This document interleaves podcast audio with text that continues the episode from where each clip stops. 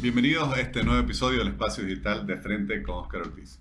Tenemos en este podcast el gusto de recibir nuevamente a Maggie Talavera, una de las periodistas no solo más reconocidas de Santa Cruz en el país, sino también de mayor credibilidad.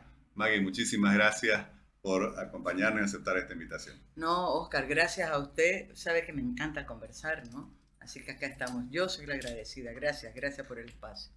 Gracias. Maggie, he estado leyendo los, los artículos que usted publica los domingos eh, y además escuchando las entrevistas que realice. Pasó septiembre y obviamente buena parte del trabajo que ha realizado eh, ha versado alrededor de conversar con distintas personalidades de, otros de sectores, en fin, analizando la, la realidad del departamento cruceño. Eh, ¿Qué es lo que usted destaca de todos los foros que ha asistido, las entrevistas que ha realizado? ¿Qué resaltaría? ¿Cómo, lo ve el departamento? Yo tengo una mirada de muchísima preocupación y digo, vengo hablando desde la angustia prácticamente, porque pese a todas las potencialidades, las virtudes, eh, las señales que da Santa Cruz, veo que estamos muy dispersos, perdidos, y creo que está faltando muchísimo un norte. Y digo, no por idealizar ¿no? El pasado, porque uno siempre dice todo pasado fue mejor. No, no, no. Creo que lo que está faltando, y lo comentaban, lo he estado comentando también en otro círculo, está faltando mucho claridad eh, en qué es lo que quieren las élites. Y cuando hablo de élites no me estoy refiriendo solamente al comité cívico, a los empresarios, no, de todas las organizaciones que son representativas de Santa Cruz, qué es lo que realmente queremos para Santa Cruz y si somos coherentes de verdad con lo que decimos que queremos para Santa Cruz. Creo que está faltando muchísimo este, un ideal como hubo en su momento, en momentos eh, muy, muy conflictivos para, para Santa Cruz en, lo regional, pero en momentos en que lograron unirse eh, actores que eran tan antagónicos, por decir, por ejemplo, un Virgilio Vega como un Melchor Pinto en su momento por el tema de la regalía, o después Oscar eh, Justiniano con Jorge Landívar, que era presidente del Comité Pro Santa Cruz en su momento cuando hubo esta rebeldía de la ordenanza para convocar elecciones municipales. Hubo momentos más allá de, de otros tiempos difíciles de repente, pero en los que uno, recorriendo la historia, ve que habían cosas elementales de Santa Cruz que lograron. Yo no estoy viendo eso, ¿no? ni siquiera entre sectores que son supuestamente afines. Y creo que ahí sí uno puede decir es que Santa Cruz ha crecido, es que los tiempos son otros, definitivamente son otros. Pero también hay potencialidades y ventajas que no habían en aquellos tiempos. Esa preocupación tengo. Falta de visión y de coherencia. Ahora, usted lo mencionaba, claro, es una sociedad 20 veces más grande, ¿cuántas veces más grande quizás que las de esos momentos? Aunque eso no, no inhibe de que debiera haber la capacidad, por así decir, de sentarse, discutir, encontrar elementos comunes. Pero a pesar de todo eso, como que igual también hay temas positivos, como que se ve que no. la, la famosa locomotora, yo no sé si nos gusta mucho el, el ejemplo, pero bueno. Es una locomotora que no tiene todavía un buen conductor, ¿no? Y, un equipo que seguramente con mucho freno y con una mala vía pero como que sigue avanzando. A ver, claro, esa, ¿por qué es lo que yo tengo a veces esta angustia? ¿no? Y me da mucha tristeza a veces porque digo, no nos damos cuenta de la maravilla que hay en esta región, porque todo el mundo se quiere venir aquí.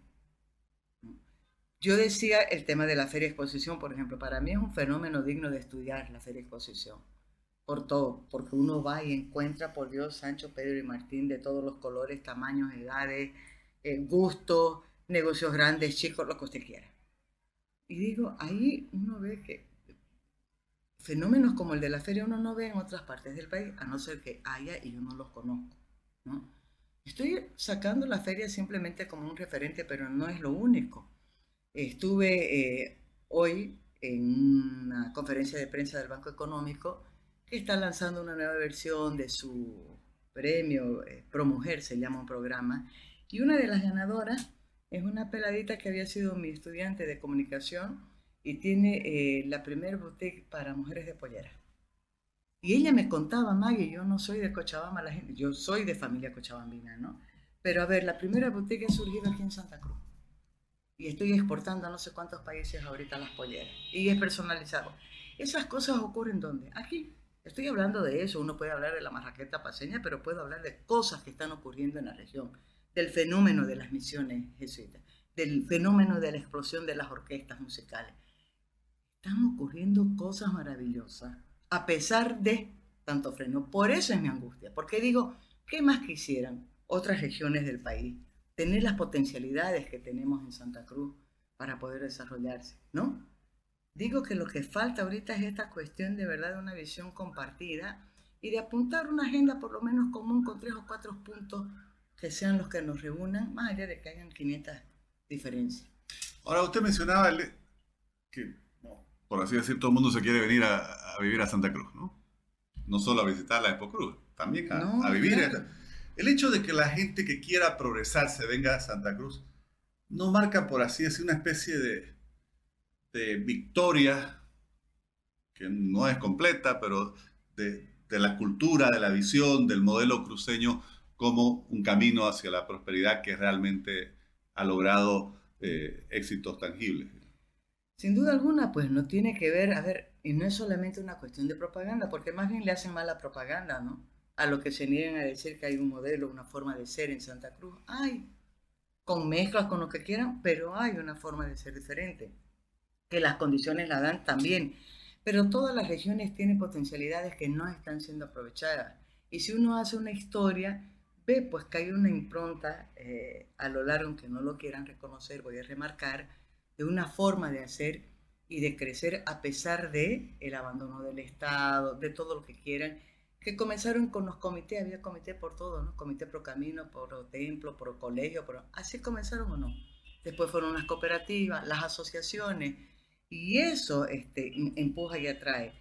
Sí preocupa porque sin duda alguna también es una presión muy fuerte sobre eh, el departamento en general en la cuestión de la demanda de servicio, lo que implica también para la forma, los cambios y esta sensación que hay en muchísimos sectores de, Santa Cruz de sentirse amenazados porque estamos perdiendo nuestras costumbres, nuestros valores, nuestra forma de ser, ¿no?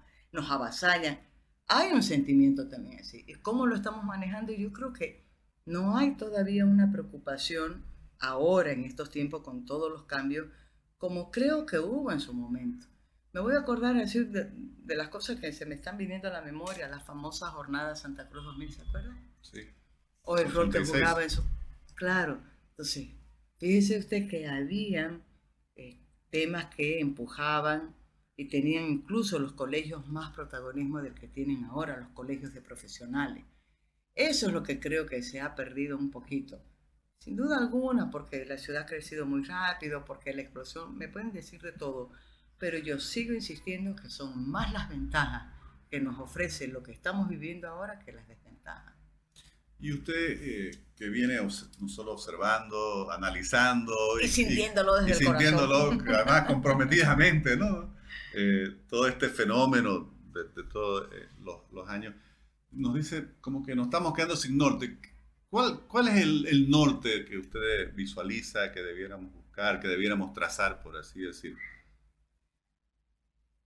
Yo creo pues que desde Santa Cruz se puede dar una, una señal maravillosa al país si nos pusiéramos de propósitos en cuestiones que son fundamentales y teniendo ya un montón de capital e iniciativas interesantes en el tema de la educación, ¿no? Y en el tema este de una visión, de un desarrollo, parece pues un cliché de desarrollo sostenible, dice uno, ¿no? Pero hay ejemplos maravillosos, incluso del sector empresarial privado que es tan atacado por todas partes porque se agarran más de los malos ejemplos y se olvidan de las cosas buenas que están sucediendo y que se están haciendo en alianza, incluso con la misma universidad privada, con la Universidad Autónoma Gabriel René Moreno. Yo creo que hay ahí un potencial maravilloso y un capital humano en los jóvenes espectacular también, con una visión completamente distinta, ¿no? Voy a dar un ejemplo en el tema de la Alcaldía Municipal de Santa Cruz de la Sierra, que mucho lo hemos comentado con algunos concejales. Le digo, en vez de ver que tienen a su alrededor muchísimos ejemplos o aliados estratégicos para sumarlos a un proyecto, los ven como enemigos.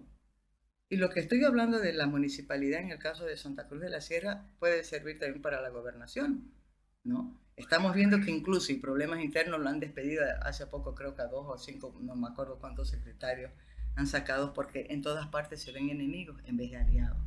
Yo creo que ahí hay un gran problema que no están sabiendo aprovechar esas potencialidades y que están avanzando a pesar de que surgen. Yo creo que uno debería de sentarse y hacer un mapeo, a ver, ¿qué es lo que está pasando en Santa Cruz, no? ¿Dónde tenemos ahorita experiencias maravillosas? ¿Qué están haciendo jóvenes, empresarios, universidades? Usted está en la católica. ¿Cuántas cosas uno puede rescatar de la Universidad Católica? Muchísimo. Pero hay ahorita algo que esté Alguien que está haciendo un mapeo y decir, pucha, a ver, hagamos una conexión, conectemos estos actores. En todas partes, en el Plan 3000, en, en Camiri, el otro día, me, ahora me hablaba la, mi comadre, eh, mi comadre, digo yo, las comadres, me he adueñado de, de, de mis comadres. Decía, en Cuevo están haciendo cosas maravillosas, pero no estamos conectados, no estamos conociendo están pasando. Y a veces esos esfuerzos se pueden diluir y no se aprovechan porque no hay esta mirada desde arriba de ver cómo conectamos, cómo hacemos para que las fuerzas se movilicen.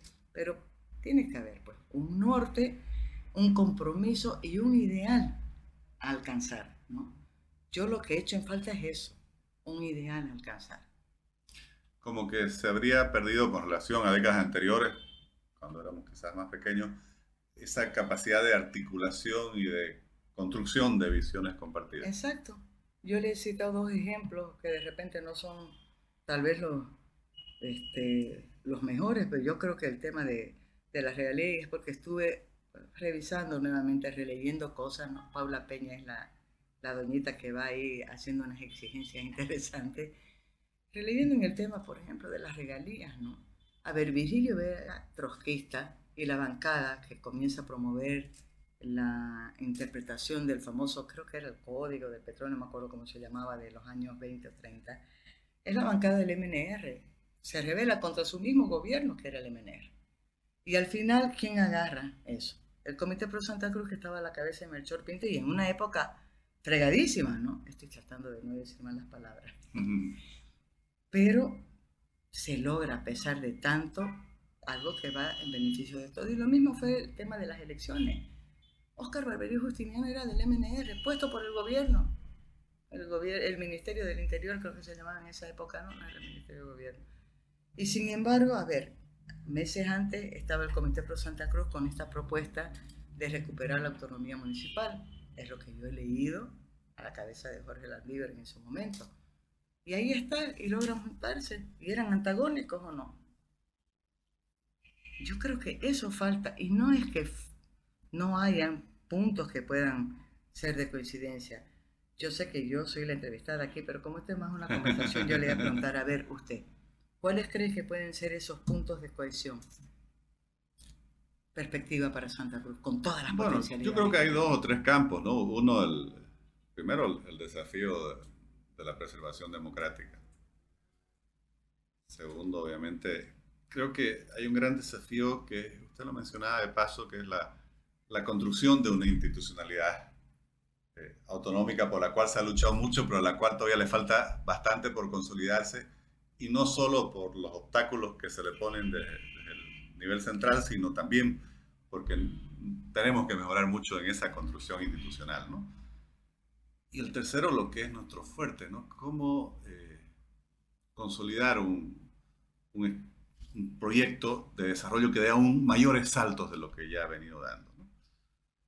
Y, ahí, Maggie, yo digo, ¿cómo lograrlo? No sé, usted como comunicadora, ¿qué, qué, es lo que está fallando eh, para que no logremos articular esa visión compartida eh, que si bien ha habido momentos, o sea, alrededor de la autonomía se unió mucho la gente, alrededor de ciertos momentos ha habido eh, realmente escenarios de unión de los cabildos, en fin, pero que sea, por así decir, algo permanente, constante, digamos, esa integración de visión. Pero usted ha dicho algo que importantísimo, y yo de vez en cuando, cuando me acuerdo lo digo, no todo es culpa del MAS. Ah, no le voy a quitar el peso que tiene porque es mucho poder que tiene, ¿no? Y abusivo y todo. No le voy a quitar la responsabilidad, pero no es todo culpa del MAS. Y voy a decir, yo creo que lo que tenemos que hacer en primer lugar es recuperar esa capacidad de llamar a las cosas por su nombre y de hablar desde la sinceridad. En Santa Cruz están ocurriendo cosas tremendas y no me a decir, ay, no, cuidado que estás ayudando, le estás dando pie al más. Él más sabe más de lo que está ocurriendo aquí que nosotros mismos, los cruceños. Y voy a sacar a colación, a propósito de democracia, de autonomía, lo que ocurre en la gobernación. ¿Cómo es posible que haya esta división tan grande entre el gobernador y el vicegobernador? ¿Se puede concebir eso? No. Yo digo, es terrible que el gobernador esté secuestrado y preso y que nos olvidemos porque la vida sigue y ya nos hemos acostumbrado a estar preso. Soy bastante crítica con Luis Fernando Camacho en muchas cosas, e incluso por lo que está ocurriendo ahora. Pero eso no me puede inhibir a mí de decir todos los días, si lo tengo al presidente a mi lado, decirle, mire, señor presidente, nuestro gobernador está preso y eso es injusto. Y no es por Luis Fernando Camacho, es lo que representa para Santa Cruz. Y parece que no pasa nada. Entonces, hay heridas que no se han sanado. Es verdad que Luis Fernando ha hecho de todo también para alejar a mucha gente de su entorno, ¿no? No lo dicen públicamente, pero se sabe y todo el mundo lo comenta, ¿no? Eso por una parte. ¿Cómo va a ser posible que no le reconozcan la responsabilidad o la autoridad que tiene el vicegobernador? El gobernador está secuestrado y preso. ¿Quién debería estar ahorita al mando? Con el equipo de la gobernación el vicegobernador y no está.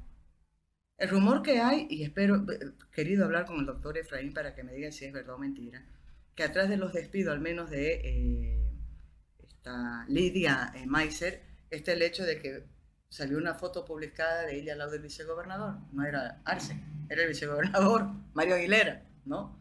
Y que ese podría haber sido uno de los motivos de que la despidieran en cuestión de 24 horas.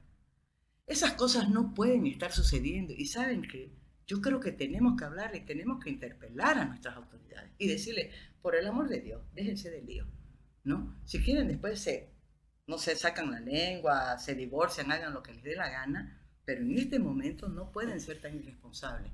Estoy hablando solamente de la gobernación, pero podemos ver qué es lo que está pasando también en la alcaldía, o qué está pasando en los municipios, o qué está pasando al interior de la Reina Moreno.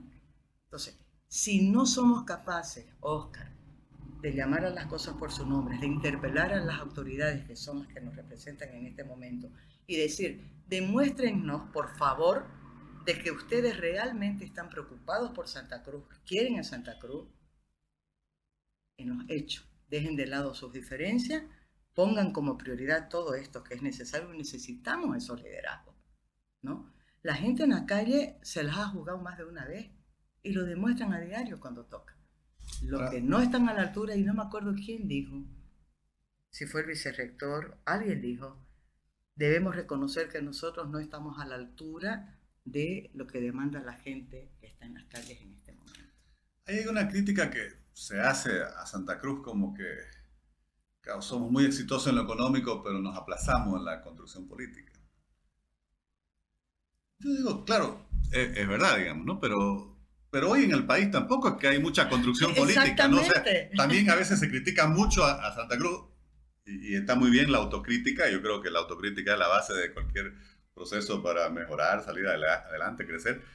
Pero es que yo veo que en Bolivia también, en los otros departamentos, no es que por lo menos un proyecto alternativo tampoco se está construyendo y ahora ves, vemos que incluso en el oficialismo hay una eh, guerra casi de circo romano, digamos, una especie de me encanta que usted haya dicho esto ahorita porque el otro día en una charla el doctor Vicente Gutiérrez y Jerjes están promoviendo unos debates que son los lunes interciencia, se llama lo que ha inventado el doctor Vicente. Y ahí salió el tema, habló un señor eh, hablando de que Santa Cruz estaba cometiendo el error nuevamente de volverse hacia adentro, ¿no? que el discurso regionalista. Yo tomé la palabra y le dije, por favor, es hora también de que dejemos de estar con esta mirada tan, ay, no quiero decir una palabra, fregada en relación a Santa Cruz. Porque regionalistas somos absolutamente todos en Bolivia. No me va a decir que en La Paz no son regionalistas, que el Alto no es regionalista, que Chuquisaca, que Potosí, todos son. Entonces, que no vengan con este estigma de que la mala de la película es Santa Cruz por ser regionalista, ¿no? Es más de un sentimiento regional, es que se construye lo otro, no viene de lo nacional a lo regional, es al inverso. Y lo mismo pasa en la política. Es verdad que hay muchas fallas, que Santa Cruz no está sabiendo este, madurar en, el tema político, el poder político, pero no es un problema exclusivo de Santa Cruz, y usted lo ha dicho, es un problema también nacional. ¿En qué parte del país, a ver, que alguien nos demuestre en qué parte del país hay en este momento una propuesta madura, coherente, una articulación política con mirada nacional, dígame, ¿dónde? Más bien se exacerban, yo digo, el desconocimiento del concepto de la nación boliviana y es algo de lo cual ni se habla siquiera. ¿no? Entonces, creo que hay muchas cosas, muchas cosas, por supuesto que uno se preocupa desde la región porque estamos aquí, esta es nuestra casa, ¿no? Pero eso solamente se puede lograr este, combatir o aclarar, Oscar, en la medida en que acá tengamos claridad de los temas que son los que han salido al comienzo de la conversación, ¿no? ¿Y cómo avanzar hacia ello? ¿Cómo, cómo ser proactivos? ¿Cómo, ¿Cómo, plantearía usted que, no no solo los, los, liderazgos, sino la sociedad civil, que es muy activa y que busca manifestarse de una u otra forma, y ahora que hay las redes, que cada uno se puede manifestar individualmente, pero cómo contribuir, cómo ser más positivos en cuanto a generar esos espacios para construir esas visiones compartidas. Yo digo que cada uno desde el lugar en el que estamos, y por eso un poco me reía antes de la entrevista con Oscar, y vengo diciendo, este, yo soy sobre todo periodista, ¿no? Pero desde hace ya un buen tiempo estoy diciendo que no puedo ser solamente periodista y no pensar en que tengo una responsabilidad como ciudadana. Creo que cada uno desde el espacio en el que estamos deberíamos de tratar de llegar a todos estos sectores que son determinantes porque son los que al final tienen poder de decisión e influyen en la, toma de, medidas políticas, de lo que fuera, de decirles, por el amor de Dios, que era lo que he dicho ahorita, ¿no? Y de repente segura, mucha gente se va a enojar, pero lo siento, es lo que tengo que decir. Desde el lugar que estamos, por el amor de Dios, déjense de líos con sus diferencias sean económicas, políticas o de familia, porque hace tres años vos dijiste esto o no me llamaste o no, lo que fuera. Olvídense, hay dos o tres cosas fundamentales. Estabilidad, seguridad democrática, las garantías de las libertades pasan también por esto.